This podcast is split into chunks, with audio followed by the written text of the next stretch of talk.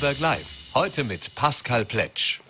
Herzlich willkommen zu einer neuen Ausgabe von Vorarlberg Live. Heute am Freitag, den 3. Juni 2022. Ja, die dunkle Leidenschaft, wie Hass entsteht, heißt das neue Buch von Reinhard Haller. Über das werden wir uns später in der Sendung gemeinsam unterhalten, wie es zur Entstehung von Hass kommt und was man auch dagegen tun kann, wenn man selbst in sich das verspürt und ab wann es denn auch wirklich problematisch wird. Dann freue ich mich auf den Klimaexperten Christoph Drechsel. Mit ihm spreche ich über den 50. Jahrestag der Erklärung der Vereinten Nationen über die menschliche Umwelt, der 1972 in Stockholm äh, erfolgt ist, oder die, die 1972 in Stockholm erfolgt ist. Und da wollen wir natürlich uns auch anschauen, was hat sich in den letzten Jahrzehnten in Sachen Klimaschutz getan und warum sind wir eigentlich heute noch nicht weiter? Woran hapert es denn so? Zum Auftakt freue ich mich jetzt aber sehr begrüßen zu dürfen die Autorin, Gründerin und Geschäftsführerin von Damensache, äh, Marietta Barbosch. Herzlich willkommen, schönen guten Abend bei Vollberg Live. Herzlich willkommen und vielen Dank für die Einladung.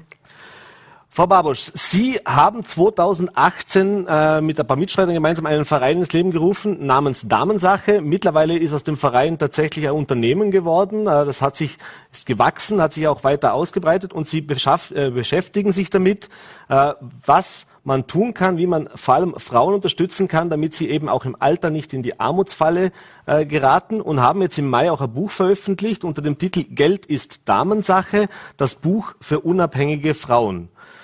Fangen wir mal zum Beginn mit der Gründung an. Äh, was war damals der Anlass, dass Sie sich entschieden haben, so einen Verein zu gründen, der ja offensichtlich jetzt nach den Jahren, wie Sie es gezeigt hat, auch äh, tatsächlich auch ja, äh, Sinn macht, weil eben viele Frauen auch zu Ihnen kommen? Ja, also ich, es, es war eine sehr persönliche Beweggrund in meinem Fall. Ähm, zu dem Zeitpunkt war ich Dozentin an der Uni. Ich habe strategische Unternehmensführung äh, unterrichtet. Ich war lange in der Strategieberatung und dann ist plötzlich mein Vater verstorben. Und das war, es ist immer zu früh, aber ich finde, in seinem Fall war es wirklich sehr früh mit 62. Ähm, und ja, dann, das war schon tragisch genug. Und noch dazu ähm, sind wir als Familie auch mit dem Problem konfrontiert worden, dass meine Mutter sehr wenig Pension bekommt. Ähm, vor, vorher war das kein Problem, weil sie waren beide schon ähm, im Ruhestand. Und das ist eine ungarische Besonderheit, dass sie noch weitere fünf Jahre, bis sie selbst nicht 65 Jahre alt wird, keine Witwenpension bekommt. Und die 303 Euro, egal in welchem Land, ist unwürdig wenig für das Leben. Und mit meinem Bruder gemeinsam sind wir in der privilegierten Situation, dass wir sie unterstützen können. Aber es hat mich einfach nicht in Ruhe gelassen. Ich bin sehr mathematisch, analytisch äh, ausgelegt und ich bin darauf gekommen, dass es leider ein systematisches Phänomen ist. Nicht nur in Ungarn, sondern auch in, in, in meinem ähm, Heimat, also in meiner neuen Heimat in Österreich, wo ich so herzlich aufgenommen wurde von 20 Jahren. Und ich wollte dagegen etwas tun. Mhm. Und so ist damals auch entstanden. Mhm. Wo, was sind denn die Ursachen nach wie vor? Ich meine, das wissen wir alle, früher war das, war das gang und gäbe, dass die Frauen natürlich auch weniger im Berufsleben waren, dass sie zu Hause waren. Und man kennt das, auch hier in Vorarlberg gibt es das nach wie vor noch vereinzelt, dass Finanzangelegenheiten, das hat man dann dem Mann überlassen, da hat man sich auch nicht so ausgekannt, äh, wie sieht's denn überhaupt aus, was haben wir auf dem Konto, gibt Sparbücher, wie sind wir für das Alter vorbereitet? Äh, ist das tatsächlich nach wie vor so, dass diese in Anführungszeichen tradierten äh, Bilder auch in Österreich noch ein Problem darstellen? Also sprich, haben Ihre Klientinnen und äh, Ihre Klientinnen, die zu Ihnen kommen, äh, genau diese Erfahrungen gemacht? Also die meisten haben ein ähnliches Schicksal in, in ihrem Umfeld äh, gesehen, sei es die Pensionsstadt der eigenen Mutter gewesen oder weil die Mutter alleinerziehend war oder die Oma nach dem Tod vom Oma, äh, Entschuldigung, vom Opa äh, in eine, so eine ähnliche prekäre Situation gerutscht ist. Also äh, ich wünschte, äh, das Bewusstsein viel stärker da wäre, ähm, eher eigentlich nicht aus dem Angst heraus, dass, dass man so ein, ein, ein Schicksal erleben muss selbst, sondern vielmehr der Wunsch nach, also nach diesem positiven Gefühl, finanziell unabhängig zu sein. Weil ich, ich denke, die, die, Sie erinnern sich sicherlich und auch vielleicht, also sicherlich auch äh, die heutigen Zuschauer, wenn sie das erste Gehalt bekommen haben. Was für ein tolles Gefühl war. Ja, da konnte man sich plötzlich alles leisten oder vieles, was das Herz begehrt. Und ich wünschte, dass dieses positives äh, Selbstbestimmungsgefühl in jeder Lebensphase vorhanden ist. Auch wenn man Kinder bekommt äh, und auch später natürlich äh, im Ruhestand. Und das größte Problem sehe ich eigentlich eher dran. Deswegen habe ich auch eine Abbildung entwickelt. Äh, das ist überall auf der Damensache zu sehen, wie oft das Leben einer äh, Frau verläuft und wie das auch einkommenstechnisch ausschaut. Mhm. Für die mhm. meisten ist es ein freier Fall, nachdem die Kinder zur Welt kommen. Und wenn man Jahre oder sogar Jahrzehnte lang in der Teilzeit arbeitet, das hat drei fatale Folgen. Mhm. Also einerseits ist es sehr schwierig, ähm, wieder auf den Karrierepfad hinaufzukommen. Äh, zweitens fehlt natürlich dieses Geld, was man nicht mehr für diese bezahlte Arbeit bekommt. Und drittens, man ähm, naturgemäß zahlt man viel weniger in das staatliche System ein und dementsprechend wird die Pension deutlich, deutlich äh, geringer ausfallen. Mhm. Ich habe mir vor die Zahlen noch kurz angesehen. Es sind knapp 50 Prozent der Frauen, die von Altersarmut betroffen sind, nach wie vor. Also in Österreich in anderen Ländern wird es vermutlich nicht viel anders aussehen oder teilweise wahrscheinlich auch noch, wenn Sie gesagt haben, wie es in Ungarn jetzt aussieht, weiß ich nicht die aktuellen Zahlen, aber kann mir vorstellen, dass es da sicher vergleichbar ist. Ähm, es hat sich doch aber einiges verändert in den letzten Jahren, aber offensichtlich nach wie vor zu wenig. Aber jetzt, was sind denn das für Frauen, die zu Ihnen auch kommen? Also sind das dann wirklich Frauen, die jetzt im Alter erst draufkommen, hoppla, jetzt fehlt's mir? Oder ist das schon so, dass jetzt mittlerweile zumindest ein gewisses Umdenken stattgefunden hat, dass sich Frauen auch früher selbstbestimmter darum kümmern? Zum Beispiel, wenn eben diese Familienplanung ansteht, wenn es darum geht, ja, kriegen wir jetzt gemeinsam ein Kind oder arbeite ich weiter und was kann ich als zweites Standbein sozusagen mir da für Alter, fürs Alter auch aufbauen?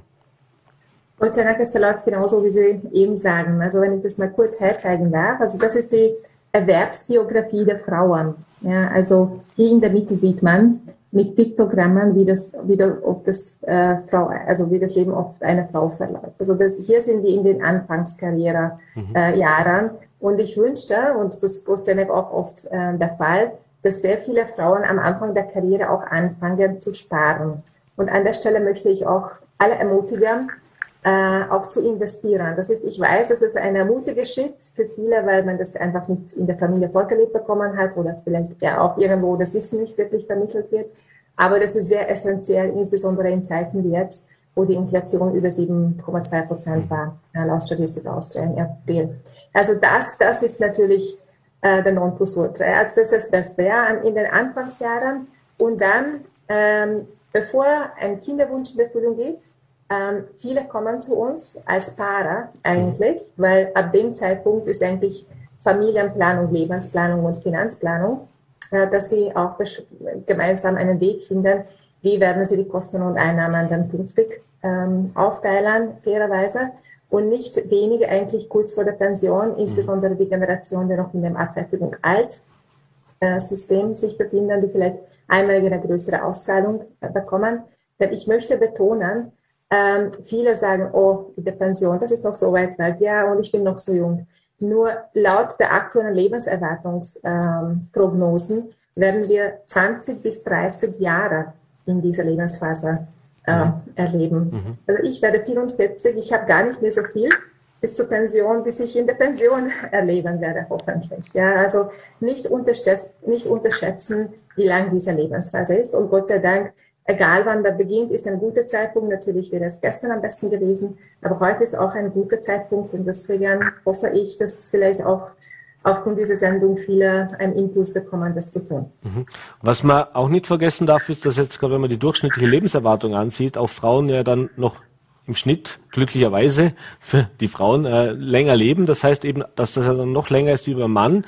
Wenn man ihre Grafik jetzt gesehen hat, das heißt, dass es dann natürlich noch länger hinaus ein großes Problem sein kann, wenn das Geld nicht da ist. Richtig, also statistisch gesehen, die letzten zehn Jahre äh, ihres Lebens verbringen die Frauen alleine. Äh, weil statistisch gesehen die meisten sich verlieben in einen Mann, der halt um fünf Jahre älter ist. Also natürlich wäre auch eine Strategie, die ich wo für alle, die das noch offen haben, empfehlen kann, sich halt vielleicht einen jüngeren Partner ähm, zu nehmen, dann ist man nämlich gleichzeitig im Endspurt. Aber das bedeutet natürlich äh, für die meisten, dass man auch zehn Jahre lang alleine ein Haushalt stemmen muss und mhm. finanzieren muss. Und ist man nicht verheiratet, bekommt man auch keine Visumpension. Und auf die Visumpension würde ich nicht basieren. Ja? Mhm. Also idealerweise hat man so viel Geld, und das sage ich, obwohl ich selbst Mama bin und nicht weil ich denke, meine Kinder wären undankbar, ähm, dass ich einen Caritas-Heimplatz mir, pflegen, äh, mir leisten könnte, wäre mhm. ich jemals an Pflege angewiesen. Mhm. Wenn jetzt die Frauen zu Ihnen kommen, also sagen wir jetzt mal, Sie haben es gesagt, am besten während der ersten Berufsphase sozusagen, also sprich nach dem Einstieg schon direkt damit zu beginnen. Was macht den Sinn, was man da macht? Also das heißt, Sie haben gesagt, Vermögen sich ansparen, da gibt es ja die verschiedensten Möglichkeiten, wenn wir uns die Inflation aktuell ansehen und die Zinsen, die gezahlt werden. Äh, da wird es ja ohnehin nicht nur für Frauen, für jeden mittlerweile schwierig, sich da was zu ersparen oder was anzusparen. Und dann ist immer noch die Frage, was zu tun. Was, was, was sagen Sie den, den Frauen? Was wäre denn so, wenn ich jetzt zum, am Beginn meines Berufslebens stehe, mit was sollte ich mich da auseinandersetzen?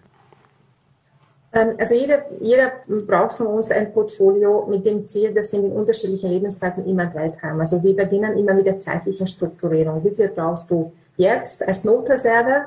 Und was ist, sind deine Ziele in den nächsten fünf Jahren? Alles, was das anbelangt, da habe ich leider auch selbst keine bessere Alternative anzubieten als das, also das Konto, das mhm. Girokonto selbst.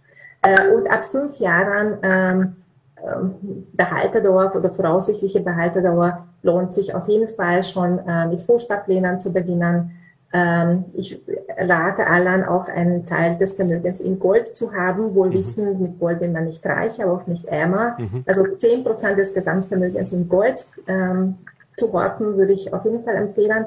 Und ähm, es gibt auch Möglichkeiten, Wertpapiere, die langfristig gebunden sind, sehr, sehr steueroptimiert. Also da spreche ich schon über die Pensionsvorsorge, äh, sich anzueignen. Und das Optimum wäre, äh, wenn jeder eine Immobilie im Portfolio hätte. Mhm. Und ich wünschte insbesondere der jungen Generation, die Sie eben angesprochen haben, äh, dass sie vielleicht äh, das erste Geld ansparen für die erste kleine Wohnung.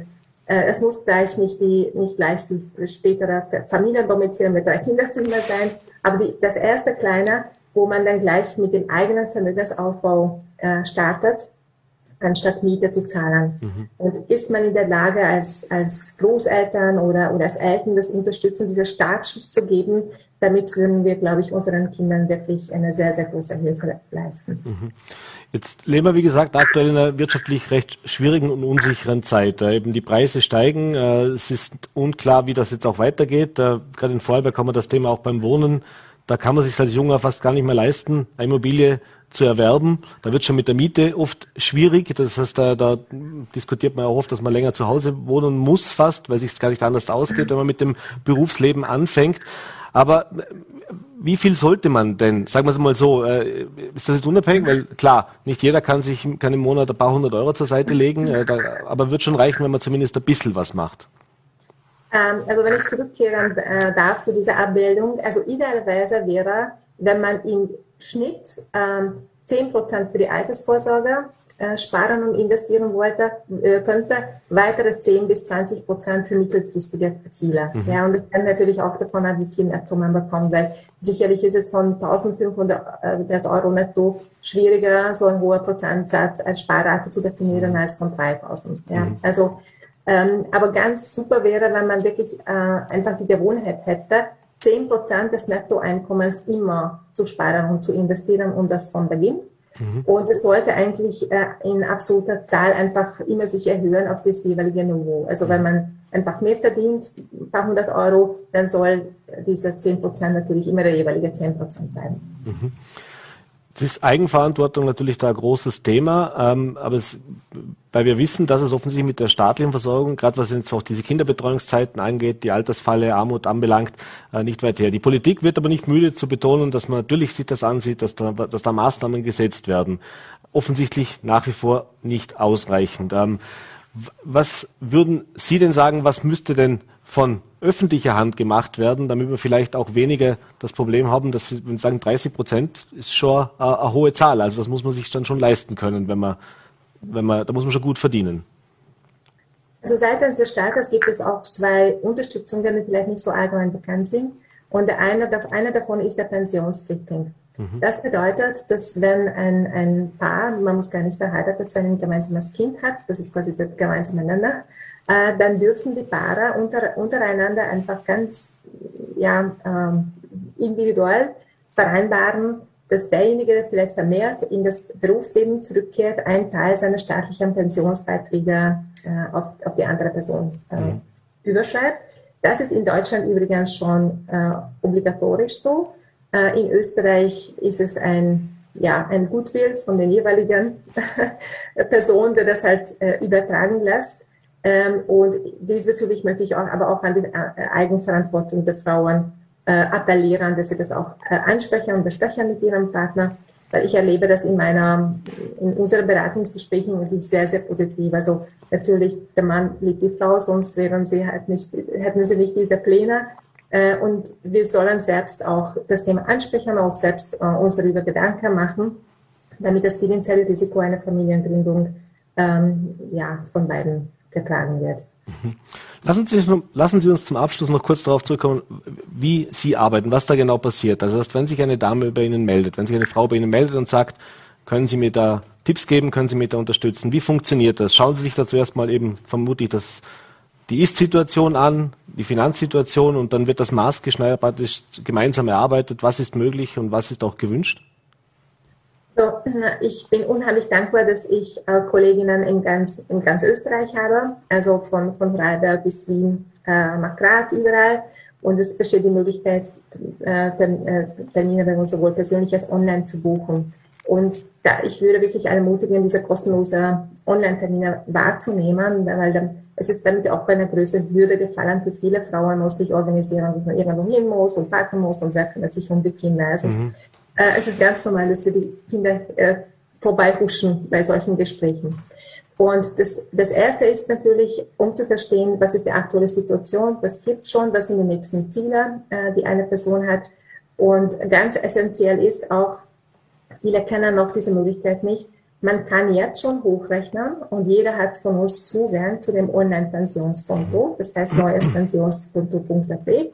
Und wenn man sich dort einloggt durch die über die Handysignatur oder über die Finanz Online, kann man exakt wissen, wie hoch meine Pension sein wird.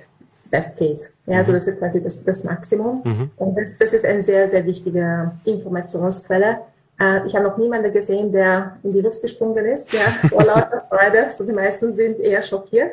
Aber dann wissen wir schon, okay, das ist ungefähr die Lücke, ist es 1000, was auch immer, mhm. und dann können wir hin, hinarbeiten. Mhm. Und wir sind eine unabhängige Plattform. Das heißt, wir sind das ganz objektiv und emotionslos. Wir zeigen einfach alle Möglichkeiten von Gold, Immobilien, Wertpapiere, bei Banken, bei Versicherungen auf. Und dann zeigen wir das auch unseren Kunden, erklären wir Vorteile, Nachteile, Vorteile, Nachteile, was haben sie schon, was brauchen nicht, womit fühlen sie sich wohler, manche fühlen sich mit greifbaren Sachen wohler, Manche wagen den Schritt äh, auf Kapitalmärkten. Oft ist es eine Entwicklung. Man muss gar nicht von 0 auf 100 sein äh, oder auf 100 kommen. Mhm. Hauptsache, man, man äh, macht den ersten Schritt. Mhm. Ganz wichtig, eben diesen ersten Schritt zu machen. Frau Babosch, vielen Dank, dass Sie sich die Zeit genommen haben. Vielen Dank für die, ja, auch ein bisschen Awareness zu schaffen, auch für dieses Thema. genau. Empfehlenswert natürlich das Buch. Auch in dem gibt es viele Tipps und Hinweise, was man machen kann, damit man eben nicht in die Gefahr läuft, im Alter dann in die sogenannte Armutsfalle zu tappen. Vielen, vielen Dank, liebe Grüße und vor allem natürlich bleiben Sie gesund. Dankeschön. Herzlichen Dank. Schönes Wochenende. Danke ebenso.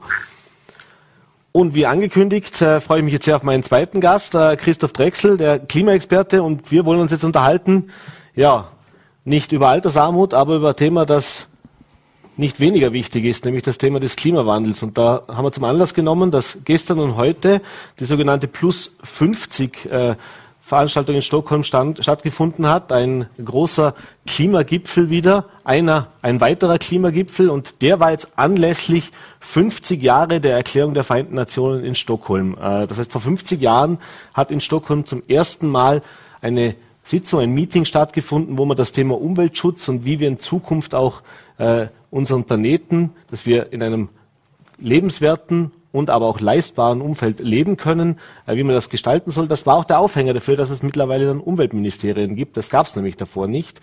Ähm, jetzt sind wir aber 50 Jahre später und wenn ich mir die Nachrichten so durch, äh, wenn ich so durchseppe durch die Nachrichten, dann höre ich nach wie vor, dass es viele Wünsche gibt, viele Maßnahmen, viele Pläne gibt, aber sich nicht viel getan hat. Erstmal schönen guten Abend, danke, dass Sie sich die Zeit genommen haben. Und dann stelle ich gleich die Frage, äh, 50 Jahre und wir sind kein bisschen weiser oder zumindest ein bisschen weiser. Ja, vielen Dank für die Einladung jedenfalls. Äh, sind wir weiser. Ja, ein bisschen weiser sind wir, glaube ich. Und es ist ja so, dass in diesen 50 Jahren äh, auch nicht nichts passiert ist und man hat auch äh, gute Erfolge erzielen können in einzelnen Bereichen. Wenn wir uns daran erinnern, an die Problematik des sauren Regens beispielsweise, an das Ozonloch, das mhm. wurde tatsächlich mit äh, mehr oder weniger globalen Verordnungen äh, oder zumindest akkordierten Verordnungen gelöst. Also diese Probleme äh, konnten ja in den Griff bekommen werden. Ich glaube, der große Unterschied zur Klimakrise ist, dass es da um einzelne singuläre Probleme ging, die man auch äh, gezielt äh, mit Einzelmaßnahmen mehr oder weniger adressieren konnte. Mhm. Und das ist beim Klimawandel überhaupt nicht der Fall. Der Klimawandel erfordert vielmehr eine umfassende Transformation unserer Gesellschaft, äh, die keinen Bereich auslässt. Mhm. Und ich glaube, das ist die ganz große Herausforderung und der Grund, warum wir noch nicht weiter sind. Mhm. Das heißt, wichtig, dass diese Veranstaltungen stattfinden, Ihrer Meinung nach. Äh, und man muss daneben sagen, Step by Step tut sich was. Aber wenn ich jetzt mir überlege, dass alle Experten und dem Land dem wir zustimmen, davor warnen, dass uns die Zeit jetzt langsam davon rennt. Also wir hatten jetzt 50 Jahre immer wieder auch Fortschritte, aber irgendwann kommt jetzt der Punkt, jetzt wird es dringend. Ja, diese Konferenzen sind auf jeden Fall wichtig. Ich meine, die großen Klimakonferenzen, die sollen eigentlich dafür sorgen, dass man auch global abgestimmte Maßnahmen umsetzt. Äh, das läuft einfach viel zu träge und viel zu langsam. Da dürfen wir uns nichts vormachen. Also das, die, die, die, äh, die Strategie der kleinen Schritte funktioniert da einfach nicht, muss man ganz klar sagen. Eine Konferenz wie Stockholm jetzt, äh, die ist nicht dafür da, jetzt Maßnahmen zu verkünden oder zu beschließen, sondern die ist dazu da, nochmal das Bewusstsein zu schärfen. Und äh, das ist sicher nicht falsch.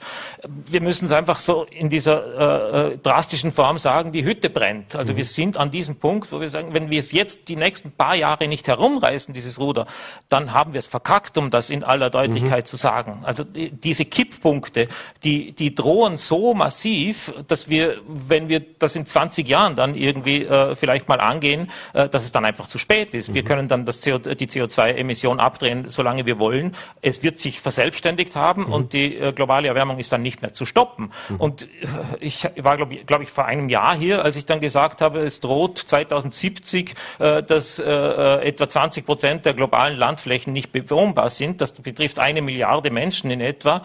Wir lesen jetzt davon, dass es in Pakistan 51 Grad hat, solche Spitzen. Also das ist doch klar, dass man da dann nicht mehr leben kann. Und das sind jetzt äh, die ersten Dinge, wo wir es wirklich drastisch sehen. Wo sollen denn diese Klimaflüchtlinge alle hingehen? Also mhm. wir müssen das Problem jetzt lösen. Mhm.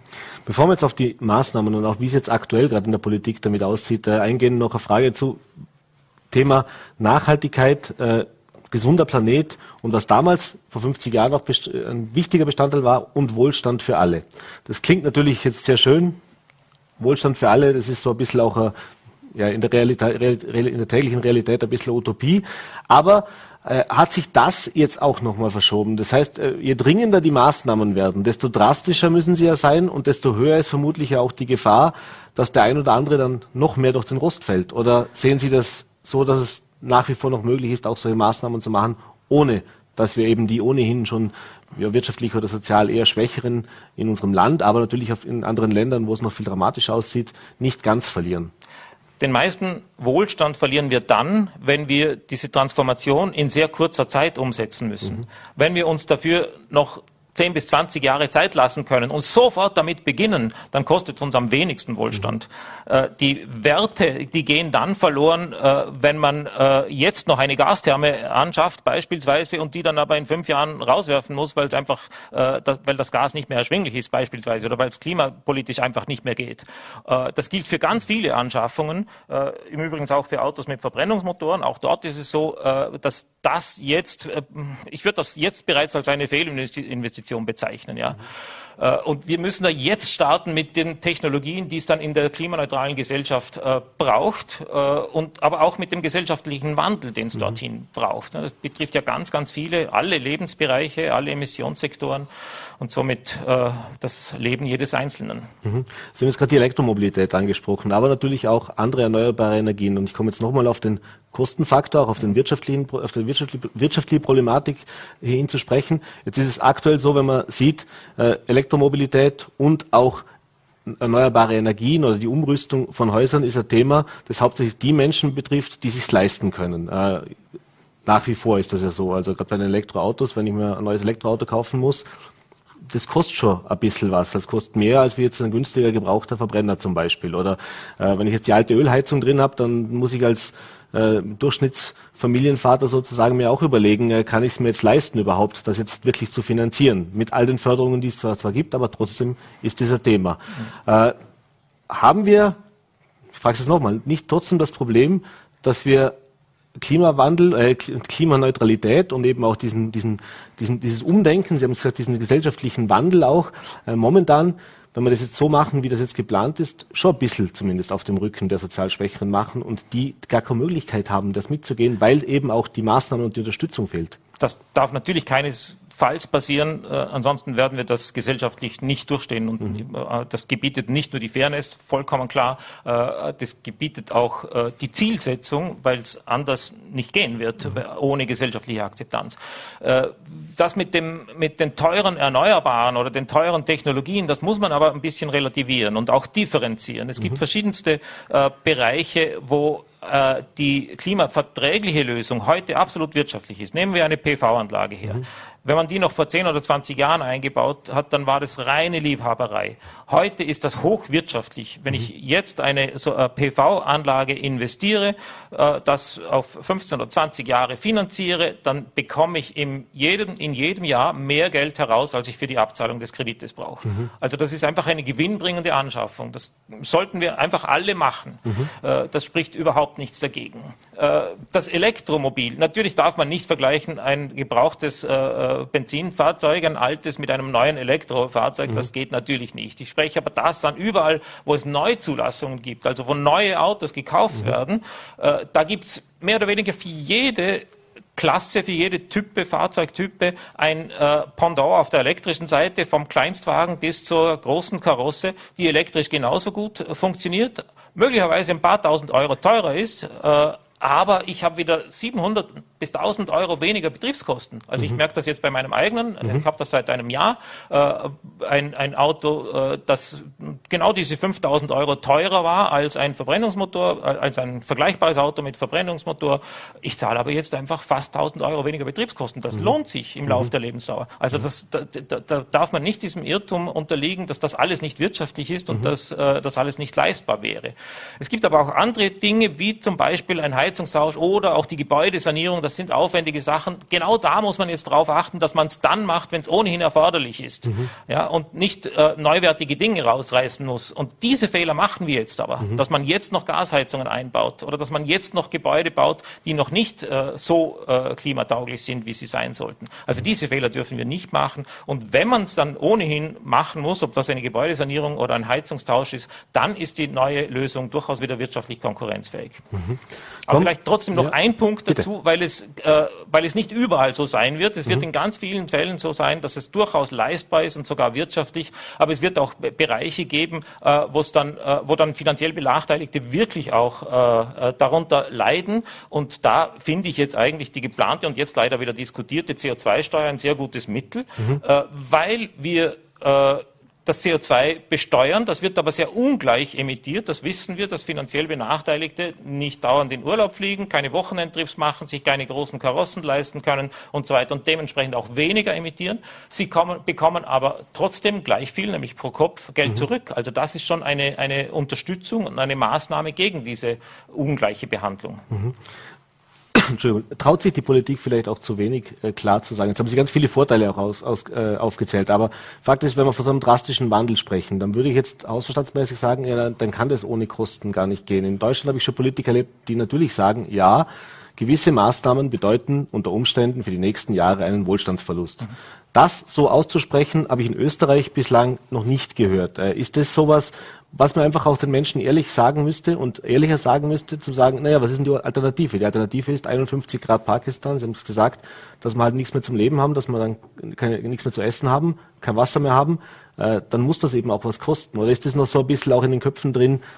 Wandel ja, aber kosten soll es uns am besten nichts Sie wissen, was im Moment die Inflation antreibt. Das mhm. ist der Krieg in der Ukraine und die Energiesituation, die drastische. Das äh, treibt die Inflation an äh, und nicht der Klimawandel und mhm. nicht die CO2-Steuer, die gibt's noch gar nicht. Also äh, das muss man immer unterscheiden. Was ist denn jetzt das Problem? Und äh, je höher die Energiepreise sind, umso mehr lohnt sich das schnelle Umsteuern. Mhm. Ja, also ich glaube nicht, dass wir da, natürlich muss man investieren, aber das ist kein Geld, das dann verloren ist. Äh, insbesondere gemessen daran, was uns droht. Wenn mhm. wir nur die Naturkatastrophen, die es schon gibt, mhm. monetarisieren, dann ist es überhaupt keine Diskussion, ob das jetzt wirtschaftlich ist oder nicht. Es mhm. ist wirtschaftlich. Wir müssen es machen. Eine Frage zu den Preisen, äh, wenn wir gerade bei den Energiepreisen sind. Äh, da gibt es diese Diskussion, die auch der Bundeskanzler jetzt noch befeuert hat. Äh, wenn wir jetzt Vorarlberg bleiben, bei uns im Ländle auch bleiben oder auch in Österreich bleiben, da haben wir viel Wasserkraft.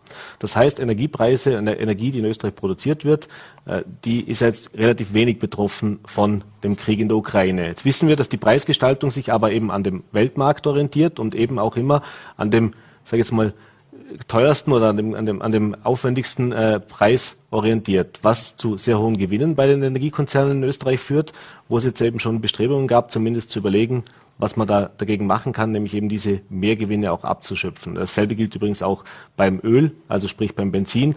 Äh, das sind die Preise, wir sehen es jeden Tag an den Tankstellen, zwei Euro plus für den Liter. Ähm, wenn man den Weltmarkt sich ansieht, sieht es nicht ganz so dramatisch aus. Das heißt, wie viel äh, politische Einflussnahme soll es denn auch geben und wie sinnvoll sind denn auch diese, wie soll ich sagen, diese vernetzten Weltmärkte gerade bei so sensiblen Dingen, die eben das tägliche Leben beeinflussen und die aber einen sehr, sehr großen Auswirkungen natürlich auf diesen Klimawandel haben. Mhm. Ja, erstens mal natürlich muss die äh, Politik den größten Einfluss nehmen. Unser, äh, unsere Gesellschaft ist ein äh, Resultat des Regelwerks, das wir gemeinsam äh, äh, formuliert haben, beziehungsweise das die Politik äh, formuliert hat, äh, ständig verändern, ständig wachsend. Äh, und natürlich ist das eine politische Aufgabe. Die Politik kann aber umgekehrt auch nichts beschließen, äh, wo es keine Mehrheiten äh, dazu mhm. gibt oder wo, wo Mehrheiten nachhaltig beschädigt würden. Ja, das ist auch verständlich, mhm. dass das nicht geht. Das heißt, es geht also darum, das Notwendige zu tun, politisch, aber gleichzeitig daran zu arbeiten, dass es auch eine Akzeptanz gibt. So, mhm. und wenn Sie das ansprechen, äh, wir haben äh, auf, auf der einen Seite äh, Bevölkerungsgruppen, äh, die da immer mehr darunter leiden und auf der anderen Seite Unternehmen, die extrem davon profitieren, dann ist es natürlich eine politische Fragestellung, könnten wir da irgendwie einen Deal draus machen. Mhm. Ja? Also das darf man diskutieren, das muss man diskutieren. Wir brauchen Lösungen, die tragfähig sind, die unsere Gesellschaft weiterbringen. Mhm. Wenn wir das ganze Problem nicht gesamthaft lösen, dann werden letzten Endes auch diese Unternehmen nichts mehr davon haben. Das mhm. muss man halt schon so sehen. Ne? Mhm. Sie haben vor den Krieg in der Ukraine auch kurz angesprochen. Jetzt haben wir eine Corona-Pandemie erlebt und auch den Krieg in der Ukraine, der jetzt eben, Sie haben es gesagt, für eine deutliche Teuerung gesorgt hat in verschiedensten Bereichen. nicht, hin, nicht zuletzt bis hin zum Einkaufskorb. Äh, und der jetzt die Politik schon wieder veranlasst, darüber zu diskutieren, CO2-Steuer, die jetzt im 1. Juli kommen sollte, äh, zu verschieben. Äh, man hört aus Wien, dass es da schon relativ weit ist, dass das tatsächlich passieren soll. Äh, dass es dann erst auf Oktober jetzt mal zumindest letzte Stand, den man nicht offiziell äh, gehört hat, geschoben wird, äh, dass diese Erhöhung wegfällt. In Deutschland hat man Steuern auf die Treibstoffe äh, jetzt mal vorläufig gesenkt. Auf der einen Seite haben Sie gesagt, äh, der Krieg zeigt uns auf, wo wir verwundbar und angreifbar sind. Auf der anderen Seite sind es aber doch genau diese Dinge, die uns da wieder auch ein bisschen zurückwerfen, weil wir eben da schon wieder Zeit dadurch verlieren. Ist das jetzt äh, ein Thema, das Sie mit Sorge beachten, weil wir wissen nicht, was kommt als nächstes für eine Krise, die dann unter Umständen wieder äh, ein Jahr, zwei Jahre kostet und Ihre drastischen Worte zum Beginn nochmal zu rekapitulieren, dann haben wir es verkackt. Mhm. Äh, ja, also äh, das mit der CO2-Steuer, wenn das so käme, dass die verschoben äh, wird, dann hielt ich das für vollkommen falsch. Da habe ich eine absolut klare Haltung. Nochmal, äh, die CO2-Steuer ist dazu da, erstens äh, die die, das Verhalten in die klimafreundlichere Richtung zu lenken und zweitens aber auch, um genau diese finanzielle Benachteiligung, die droht, aufzufangen und sogar überzukompensieren. Also wenn wir das nicht machen, dann äh, haben wir haben wir es einfach nicht verstanden, worum es da in dieser Diskussion überhaupt geht. Ganz im Gegenteil, die CO2-Steuer muss so schnell wie möglich massiv erhöht werden, Richtung 200, 300 Euro bis 2030. Das ist so die Kategorie, wo dann, wo wir dann sagen können, jetzt sind eigentlich alle Technologien, die wir uns jetzt noch nicht leisten, leisten können, mhm. leistbar und wirtschaftlich. Und gleichzeitig wird aber auch das Geld wieder dorthin verfrachtet, wo es am dringendsten gebraucht wird. Also mhm. dann, dann schaffen wir das mhm. gesellschaftlich, wenn wir das so durchziehen. Ja. Und das jetzt zu verschieben, ist natürlich äh, aus klimapolitischer Sicht nur falsch. Ebenso wie äh, die Energieträger, die jetzt äh, äh, marktwirtschaftlich teurer geworden sind, künstlich wieder zu reduzieren. Mhm. Äh, wenn, dann müssen wir dieses Geld, das da jetzt auch zusätzlich in die Kassen sprudelt beim Finanzminister, verwenden, um wieder zielgerichtet genau die zu entlasten, äh, die das größte Problem haben. Mhm sind schon am Ende der Zeit dabei. Eine letzte Frage bitte mit der kurzen Antwort auch. Äh, das Thema, das jetzt auch aufgekommen ist, wir haben erlebt eben, dass die, gerade auch die Industrie und die Wirtschaft sehr, sehr stark vom Gas abhängig ist. Äh, das heißt, Jetzt wird darüber diskutiert, äh, LNG ist so ein Thema, also sprich Flüssiggas, dass man vom russischen Gas wegkommt, weil man sagt, wir können jetzt nicht von heute auf morgen die gesamte Industrie, die gesamte Wirtschaft umstellen. Äh, in Frankreich oder auch in der EU generell wurde über die Atomkraft in den letzten Wochen und Monaten wieder diskutiert, dass das auch eine Option ist. Äh, vermutlich wird das jetzt nochmal ein bisschen Aufwind äh, gewinnen. Wie sehen Sie denn diese Entwicklung? Also, Jetzt haben wir auf der einen Seite Dinge, die verschoben werden, auf der anderen Seite, Sie haben es auch gesagt, werden diese ja eigentlich schon hinter uns, die haben wir eigentlich schon hinter uns gelassen, diese Themen, die kommen jetzt wieder aufs Tableau. Mhm. Ja, das brauchen wir nicht. Also wenn wir diese klimaneutrale Gesellschaft skizzieren, modellieren, schauen, wie muss das dann überhaupt ausschauen? Wo äh, fließen welche Energieströme hinein? Was machen wir mit Biomasse? Was machen wir mit elektrischer Energie? Wie viel elektrische Energie brauchen wir? Wie stark müssen wir PV ausbauen? All diese Dinge. Wenn man das alles zusammenbringt mit Elektrifizierung der, der äh, Mobilität und so weiter, dann findet man heraus, dass das machbar ist, dass es große Anstrengungen benötigt, insbesondere hier in Vorarlberg im, im Bereich Bereich der Photovoltaik, aber auch in vielen anderen Bereichen der Erneuerbaren äh, und natürlich auch bei den einzelnen äh, Technologien, sprich äh, Mobilität, Heizungen, äh, auch in der Prozesswärme in der mhm. Industrie. Aber wir haben die Lösungen. Wir haben sie und wir können sie so umsetzen und das ist ja auch der politische Beschluss, dass wir äh, energieautonom werden wollen mhm. in Vorarlberg. Nur ist der noch auf 2050 datiert. Da werden wir jetzt überholt von der Zeit und das können wir früher umsetzen. Das mhm. müssen wir auch machen und dann sind wir nicht von russischem Gas abhängig, aber auch keinen keinen, von keinen LNGs, die noch gebaut werden müssen. Herr Drechsel, ist leider Ende der Zeit, aber ich bedanke mich, dass Sie sich die Zeit genommen haben, hier bei uns vorbeizuschauen äh, und einmal mehr einen flammenden Appell natürlich auch an die Politik und an jeden Einzelnen eigentlich jetzt äh, ja, die Zeit drängt. Vielen Dank, schönen Abend. Sehr gerne, danke für die Einladung. Und wie angekündigt freue ich mich jetzt auf meinen dritten Gast heute Abend. Ich freue mich sehr, Reinhard Haller, ein wohl und gern gesehener Gast bei unserer Sendung und einmal mehr mit einem neuen Buch auf sich aufmerksam gemacht, äh, der die dunkle Leidenschaft, wie Hass entsteht. Äh, Herr Haller, schönen guten Abend, herzlich willkommen bei Vollberg Live. Guten Abend, vielen Dank für die Einladung. Ja, Hass ist so ein Wort. Äh, Hass macht hässlich, hat man früher zu mir immer gesagt, äh, wenn ich das ausgesprochen habe. Warum ein Buch über den Hass? Ja, es ist so, äh, als äh, Sachbuchautor und seit ich äh, Rentner bin, will ich auch als Schriftsteller leben, ist man natürlich immer auf der Suche nach Themen und äh, da fragt man sich, welche sind die brennenden.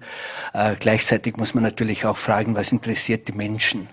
Und ähm, meine Erfahrung ist die, dass sie Negativthemen ja nicht so stark interessieren. Wir haben zwar im Moment schon einen ganz starken Trend Richtung äh, Reality Crime, also mhm. Richtung ähm, reale Kriminalität. Da kann ich natürlich auch immer einiges liefern, nachdem ich zwei Jahre meines Lebens mit Mördern in Einzelhaft verbracht habe, wenn ich alles zusammenzähle. Ähm, und aber trotzdem glaube ich, dass das Thema Hass einfach so wichtig geworden ist, dass man es ähm, letztlich aufgreifen muss, mhm. ähm, weil der Gedanke, der dem Ganzen zugrunde liegt, also ich stelle halt schon immer auch ein bisschen darauf an, dass ich etwas bewirken kann, nicht nur, dass sich das Buch gut verkauft. Mhm. Und ich glaube, beim Hass ähm, geht es darum, das sagen zumindest alle Untersuchungen, dass man nur eine Chance dagegen hat, wenn man aufklärt darüber. Mhm. Also wenn man Transparenz hineinbringt in diese furchtbare Emotion, mhm. wenn man die Ursachen analysiert, wenn man eben auch erkennt, dass Hass eine ganz primitive Emotion ist, eigentlich die unmenschlichste, die mhm. es überhaupt gibt. Und äh, das war eben mein Bestreben, das ich gehabt habe, weil wenn wir uns das einmal überlegen, all die anderen Emotionen, die haben ja auch ihre guten Seiten. Mhm. Also Wut tut gut, mhm. Äh, Rache ist süß, äh, selbst der Neid, wenn er also konstruktiv ist, mhm. dann spannt er einen an, mhm. dass man gute Leistungen erbringt. Selbst der Narzissmus, über den man heute ja so viel schimpft, auch ich natürlich. Ähm, der ist ja durchaus wichtig in einem bestimmten Maß, dass man Selbstvertrauen hat und ähnliches. Und selbst die Depression, weil ja dem Menschen irgendwie Ruhe gibt, auch einmal ja. vorübergehend, dass er auch wieder kreativ werden kann. Aber beim Hass finden Sie so etwas nicht. Der mhm. Hass ist nur böse, ist nur kalt. Und mein Gedanke war halt immer der, äh, wenn wir in der Gesellschaft die weichen Emotionen nicht zulassen, mhm. also sprich äh, Empathie, Sympathie, ähm, achten auf, äh, wie man andere Menschen kränkt, dass man ihnen Positivresonanz entgegenbringt und ihnen mit Wertschätzung begegnet, dann nehmen die kalten Emotionen zu und gewinnen überhaupt über, Überhand.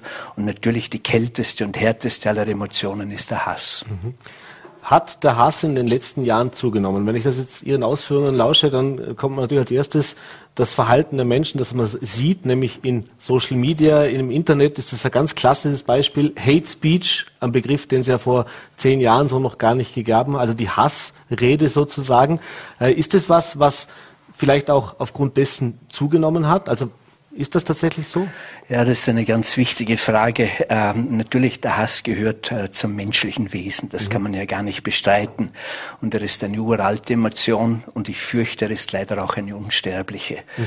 Und äh, in der heutigen Zeit zeigt er sich äh, meines Erachtens in neuer Form, wie wir es, Sie haben ja Beispiele genannt, wie wir es bisher nicht gekannt haben. Also ich glaube, er hat vielleicht nicht zugenommen, aber er hat ein anderes Gesicht bekommen. Mhm.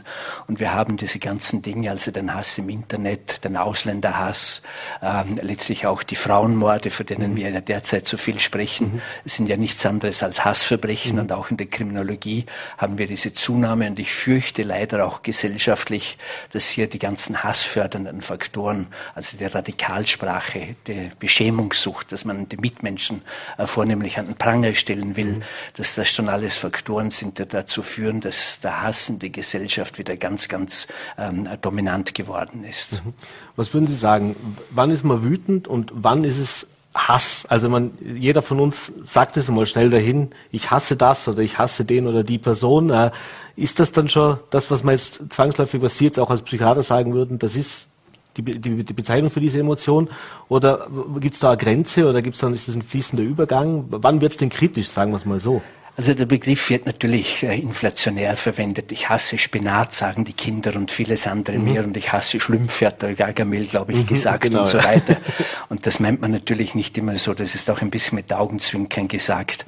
Aber der richtige Hass unterscheidet sich natürlich beispielsweise von der Wut, äh, die mhm. auch einen befreienden Effekt hat mhm. und die plötzlich beginnt und äh, nur einige Zeit andauert, ein hohes Plateau hat, aber dann auch wieder in sich zusammenfällt mhm. und wo man nachher doch irgendwie eine Gefühl hat, das alles hat der Hass nicht.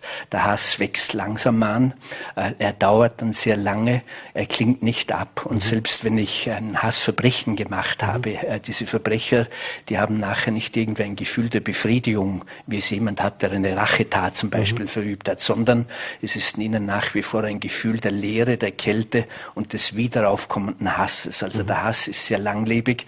Und hier, glaube ich, muss man einfach immer auch beachten, diese Zusammensetzung von Emotionen Informationen aus einem kognitiven Anteil, also aus einem Gedanken und einer Emotion. Mhm. Und die Emotion beim Hass ist sehr destruktiv ausgerichtet. Hass ist immer auf Zerstörung ausgerichtet, mhm. auf Erstarrung, auf Tod. Er will also vernichten, nichts mhm. anderes. Mhm. Und gleichzeitig wird er von einer Idee, von einem Gedanken geleitet. Also wenn wir jetzt beispielsweise den Krieg in der Ukraine betrachten, mhm. dann muss man sagen, natürlich hier hat es schon lange emotionale Vorbereitungen gegeben auf russischer Seite, glaube ich. Mhm. Aber erst als diese Idee dann aufgekommen ist, wir müssen wieder das großrussische Reich ähm, errichten, ist es dann zum Hassverbrechen gekommen. Mhm. Wenn wir gerade bei dem Krieg in der Ukraine bleiben, wenn wir die ersten Tage erlebt haben von diesem Krieg und die Bilder, die wir da gesehen haben, da war der Umgang, sage ich jetzt mal, zwischen den Kombattanten. Da gab es viele Videos, äh, wie gefangene Soldaten gezeigt worden sind, die auch menschlich behandelt worden sind. Das kennen wir aus vielen anderen Konflikten auch. Je länger dieser Konflikt dauert, desto brutaler, desto hasserfüllter wird das Ganze auch. Ist es auch so, das, was Sie gerade beschrieben haben? Also sprich, dass sich dann Hass weiter aufbaut, ist ein bisschen eine andere Voraussetzung, weiß ich schon, weil da gibt es natürlich äh, äh, gegenseitig, also ist ja nicht so unbegründet, sondern da gibt es ja tatsächlich auch Ursachen dafür, warum jetzt diese Emotionen dann immer schlimmer werden. Da hat der eine schon, schon das eine oder andere auch sich geleistet, beziehungsweise das eine Verbrechen dann auch schon begangen. Ja, äh, ich habe ja immer diese These vertreten, der Krieg ist der Vater des Bösen. Also im Arabischen sagt man zwar, es ist die Mutter des Bösen, mhm. aber das dürfen wir aus Gendergründen natürlich nicht sagen. Und natürlich ist er auch überwiegend männlich dominiert. Das muss man dazu sagen. Warum? Weil im Krieg halt einfach äh, positive Gefühle keinen Platz haben. Man muss Empathie, Mitleid und so weiter vollkommen verdrängen. Das ist im Übrigen auch ein Schutzfaktor oft von diesen jungen Soldaten. Sie mhm. würden damit auch nicht fertig, wenn mhm. sie nicht das abspalten würden. Und ähm, im Krieg kann man die Aggressionen rauslassen. Im Krieg sind auch sehr viele psychopathische Menschen, das muss man auch sagen, die dort ein ideales Betätigungsfeld äh, finden. Und der Krieg ist einfach auch mit einer derartigen, äh, mit einem derartig hohen Planungsgrad verbunden. Mhm. Das macht ihn ja auch äh, so besonders gefährlich, dass man eben kalt lächelnd sagt, jetzt haben wir wieder, weiß ich was, tausend Menschen ausgelöscht mhm. oder wir haben wieder etwas herausgesprengt, wo Terroristen drinnen waren, dass mhm. da auch 20 Kinder waren und alte mhm. Leute. Das, das wird dann, als beschwiegen. Ja. Und insofern, als ist der Krieg natürlich, äh, wie gesagt, die äh, Summierung des ganzen Bösen. Und die Menschen, die in den Krieg hineingehen, die werden natürlich vom Hass erfasst. Mhm. Und ähm, ich habe deswegen dieses Phänomen auch bezeichnet als eine Leidenschaft. Mhm. Was ist denn Hass? Es ist ja nicht nur eine Emotion, mhm. es ist auch etwas Zwischenmenschliches, mhm. was sich eben abspielen kann in Partnerschaften, in Familien, am Arbeitsplatz und eben auch im gesellschaftlichen Bereich. Aber er hat so einen leidenschaftlichen Charakter. Das heißt, er wächst, er wächst und er geht nicht vorbei. Man kann sich von ihm nicht gut lösen. Mhm. Es ist also im Prinzip eine ganz primitive Emotion. Es ist ein Trieb. Sigmund Freud hat gesagt, Hass ist der Trieb zur Grausamkeit. Und was Sie eben angesprochen haben, er ist leider auch faszinierend. Mhm. Äh, gerade auf junge Menschen äh, übt er eine anziehende Kraft aus. Das hat man beispielsweise beim Ersten, auch beim Zweiten Weltkrieg äh, gesehen, mhm. dass hier also eine unglaubliche Kriegsleidenschaft im Volk entstanden ist, wohl wissend, dass jetzt viel Probleme daherkommen, aber der Hass hat auch leider etwas Anziehendes. Mhm.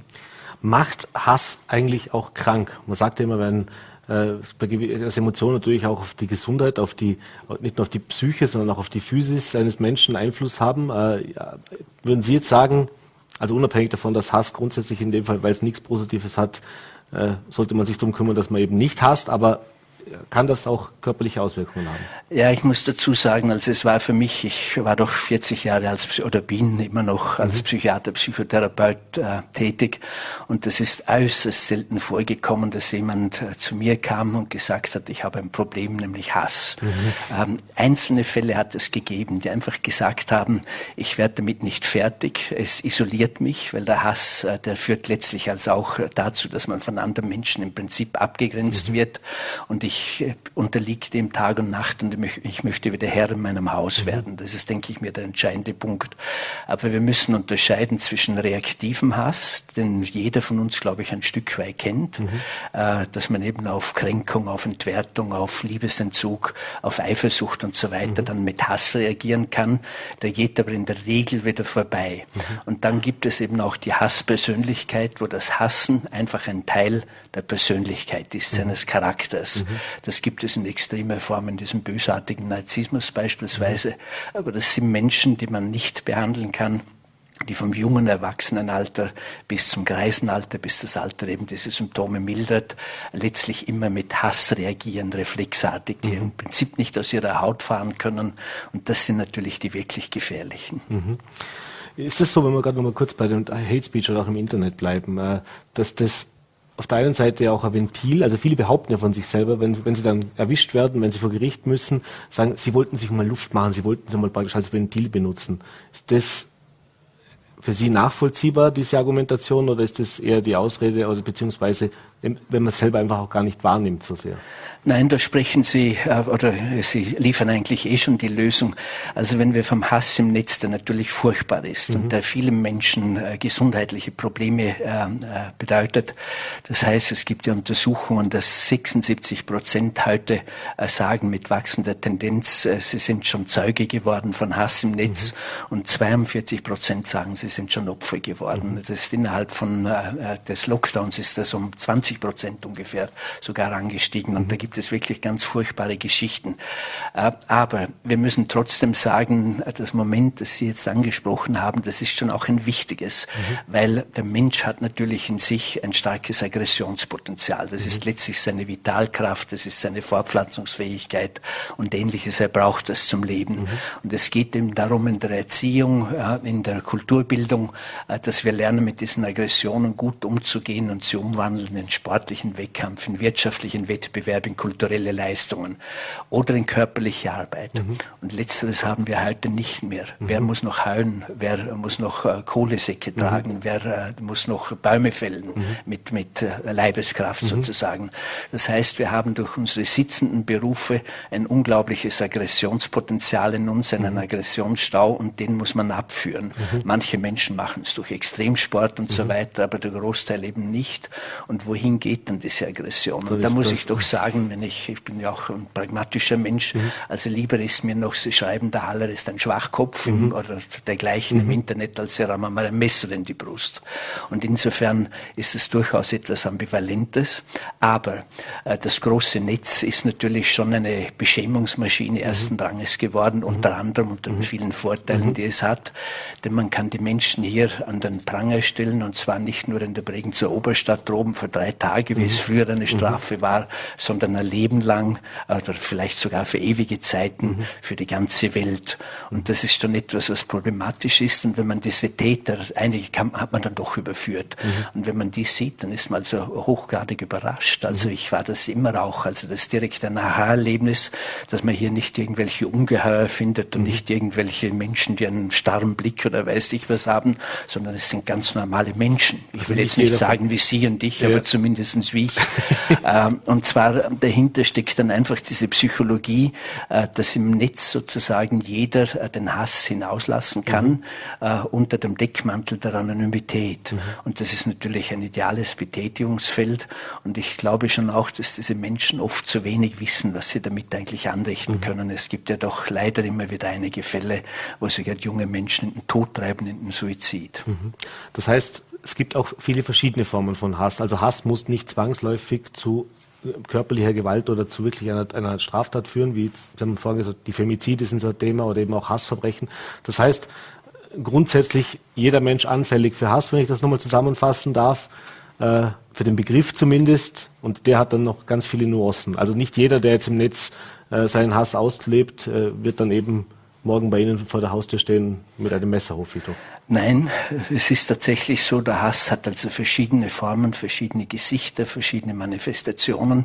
Ich glaube, eine der wichtigsten Formen und der am meisten unterschätzten und verdrängten ist der Selbsthass, mhm. dass man nämlich beginnt, mhm. sich selbst abzulehnen, äh, abzulehnen. Und das kann eben auch hingehen bis zu äh, körperlichen Erkrankungen, das mhm. kann hingehen bis zu, weiß ich was, Anorexia nervosa beispielsweise mhm. ist ein typisches äh, Krankheitsbild, wo der Selbsthass äh, eine große Rolle spielt bis hin letztlich zur Selbsttötung, also dass man nicht jemand anderen ermordet, sondern sich selbst so hasst, dass man sich äh, mhm. dann auch noch umbringt. Mhm. Auch das gibt es. Und natürlich auch andere Formen, die wahrscheinlich unsere Zuhörer auch ein bisschen zumindest mhm. kennen, ist die Hassliebe. Also mhm. dass man einen Menschen manchmal hasst und manchmal liebt. Und das ist dann auch eine höchst interessante Frage, was war zuerst die Liebe oder der Hass? Oder kann auch beides nebeneinander bestehen? Spannend, äh, spannendes Thema, spannendes Buch, das Sie heute Abend auch hier bei uns im Medienhaus nochmal äh, in einer Lesung präsentieren werden. Zu erwerben natürlich im wohlsortierten Buchhandel. Äh, da findet man dann auch, was ich machen kann, wenn ich das selber äh, Hass empfinde. Also vielleicht zum Abschluss, wir sind schon relativ weit in der Zeit, aber zum Abschluss noch so ein Tipp. Äh, Selbstreflexion und äh, was, was, was würden Sie raten, damit also, es eben nicht also das Wichtigste ist, dass man den Hass demaskiert, dass er etwas sehr Primitives ist, mhm. als etwas, was einem kultivierten Menschen nicht mehr zusteht. Das Zweitwichtigste, dass man darüber spricht. Wenn man ihn in Worte kleidet, dann ist, denke ich, mir schon viel gewonnen. Und das Dritte und Letzte, und das ist mir immer das Wichtigste, ich glaube, das habe ich hier auch schon das eine oder mhm. andere Mal gesagt, wir müssen die Empathie retten, die positiven Gefühle, weil dann haben die negativen und vor allem der Hass keinen Platz mehr. Wunderbar. Dann wollen wir heute mit positiven Gefühlen in den Abend und in ein verlängertes Wochenende gehen, nach vorne schauen. Für Sie geht es jetzt gleich weiter zur Lesung, aber ich bedanke mich, dass Sie sich die Zeit genommen haben, wieder mal bei uns im Studio vorbeizuschauen. Viel Erfolg mit dem Buch, alles Gute, schönen Abend. Vielen Dank für die Einladung. Das war's jetzt mit der heutigen Ausgabe von Vorarlberg Live. Äh, Ihnen wünsche ich jetzt ein schönes verlängertes Pfingstwochenende, hoffentlich ganz ohne Hass, äh, mit viel Freude. Und wenn Sie mögen, sind wir am Dienstag wieder für Sie da, 17 Uhr, Voller.t, VNRT und Ländle TV. Bis dahin, machen Sie es gut, bleiben Sie gesund.